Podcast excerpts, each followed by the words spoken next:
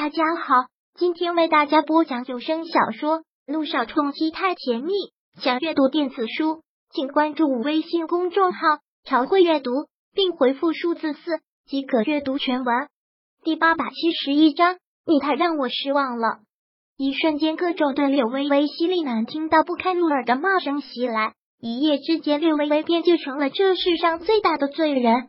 肖小妍的采访视频一出，梁雨琪便兴致勃勃的守在电脑上，刷新着这条新闻的浏览量和评论。看到这些攻击柳微微的言论，他忍不住笑出声，说道：“柳微微，这次看你还能怎么办？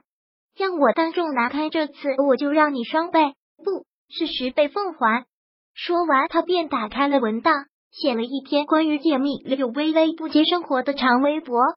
梁雨琪这篇长微博写的很多，全是无中生有的揭露柳微微的私生活的。最重要的便写了两点：第一，欧亚珠宝是亚洲数得上的珠宝公司，门槛很是高，每一个员工进来都要经过重重面试。而柳微微进欧亚的时候不过才十八岁，高中毕业，连大学都没有上过。其中内幕便是柳微微与欧长风曾有过不正当关系。第二，利用欧长风当上珠宝设计师之后，即刻虎之便主动勾引了萧谈，利用维纳的一大单生意，坐上了总监的位置。柳微微厚颜无耻，前后与欧长风、萧谈有染，又为了入住 S 市第一豪门之位，肆意排挤姚诗如，使其威胁姚诗如在美。其前面隐藏真相，梁雨琦恨柳微微入骨，自然自自狠辣，非要置柳微微于万劫不复一般。在此刻这个当口，好似所有的柳微微不利的言论，都是会让众人信以为真的，于是便对柳微微的谩骂声更大，字字如刀，句句似利刃，能致人性命。这是谁写的？这不就是在刻意诬陷诋毁吗？还有这么多的人都有病吗？别人的感情事关你们屁事，跟着骂骂骂骂你妹啊！最可气的就是那个肖小爷，来这儿的时候还左一个嫂子右一个嫂子叫的亲，现在可好，当着媒体的面说什么认姚诗如是嫂子，肖家从来就没有认可过你。既然如此，他干嘛还嫂子嫂子的叫个不停啊？看到这条微博和这些评论，沈小爱不禁气冒了烟，越看越窝火。很是气的关上了手机，忙又对柳微微安抚道：“微微姐，不用在意的，现在的人就是这么闲，有事没事就跟着起哄，什么都不知道，就在那里瞎闹闹，全他妈都在放屁，不用理他们的。单纯对萧盘和姚诗如的事情上，他是理亏，他们要说什么他都可以忍，但这次却牵扯进了欧长风，欲加之罪，何患无辞，实在是欺人太甚。”让一贯淡然冷静的他都不禁要怒不可遏。微微姐，你没事吧？看柳微微一直没有说话，也没有什么表情。沈小爱很担心的忙问，问完不等他回答，便又忙说道：“要不然你就出面成亲一下，告诉他们事实不是这样的，让他们不要再……现在我说话谁会信？最起码的理智，无论到什么时候，柳微微都是有的。”这便是姚虚如的厉害之处，无风不起浪。他绝不相信平白无故的那些记者就会那么有默契的一起去采访肖小妍。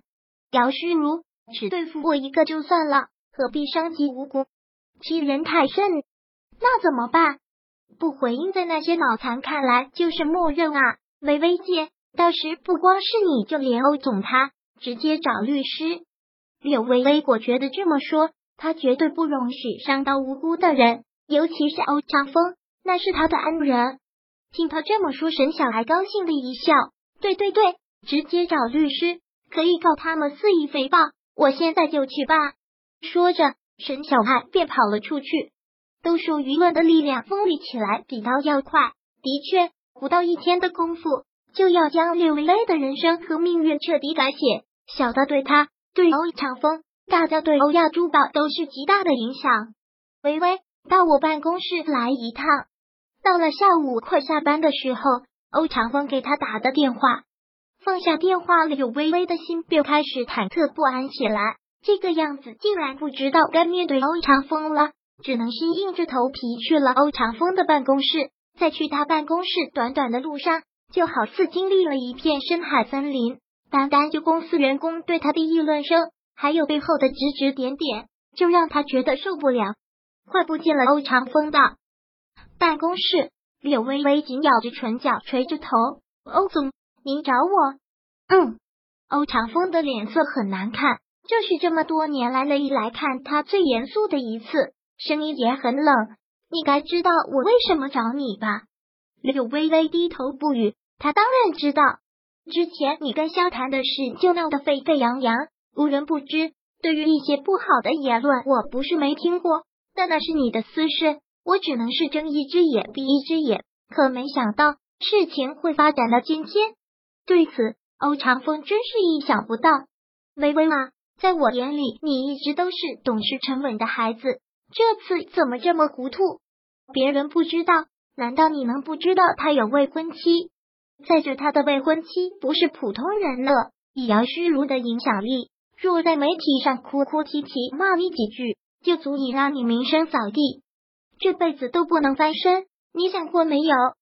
就这样被爱情冲昏了头脑，就非要这么急的跟他在一起？你怎么就不考虑考虑后果？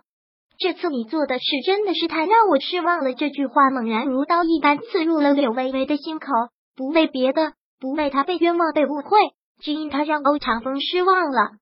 在柳微微的人生中，欧长风是他的贵人，也是他的恩人。第一次遇到他的时候，柳微微才八岁，那时女心病危，躺在医院，急需要做手术。为了凑手术费，柳微微在街上卖画，是欧长风好心帮他出了手术费。再到后来，为了供雨欣上大学，柳微微自己放弃了上大学的机会。也是欧长风见他可怜，见他对珠宝设计的执着破格，让他进了欧亚，让他在设计部打杂，让他有机会接触到珠宝设计。可以说，没有欧长风，绝对没有他的今天。他是他的伯乐，是他的大恩人。此时，欧长风生气中带着痛心，那个表情对柳微微来说就是最大的痛苦。